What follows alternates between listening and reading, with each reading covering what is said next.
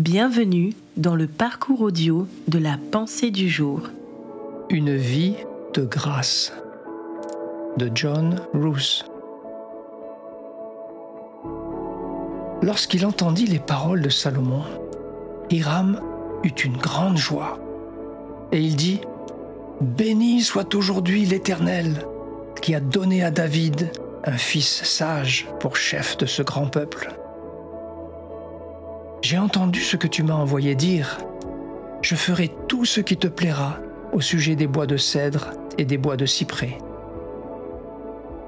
1 Roi, chapitre 5, versets 7 et 8.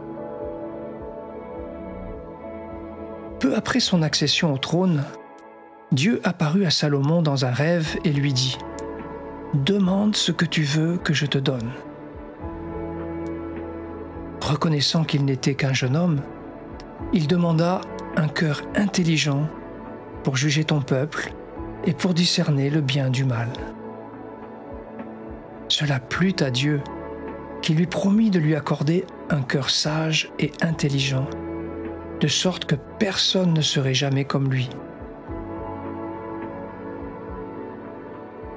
L'une des premières occasions d'appliquer cette sagesse lui fut présentée dans sa relation avec Hiram, de Tyr, qui avait toujours aimé David. Lorsque Salomon sollicita son aide pour la construction du temple, Hiram eut une grande joie et accepta d'accomplir tout ce qu'il avait demandé. Pourquoi? Parce que Dieu lui avait fait grâce Dieu veut offrir ce type de faveur à chacun de nous. Salomon lui-même a écrit Quand l'Éternel approuve les voies d'un homme, il dispose favorablement à son égard, même ses ennemis. Aujourd'hui, voulez-vous la grâce de Dieu dans votre vie? Dieu est prêt à vous l'accorder. Au travail, à l'église, dans votre famille et vos relations, et même auprès de vos adversaires. Comment? Humiliez-vous devant Dieu. Soumettez-lui votre vie.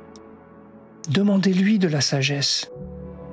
Cherchez d'abord son royaume et sa justice. Marchez dans l'intégrité et que vos voies lui soient agréables.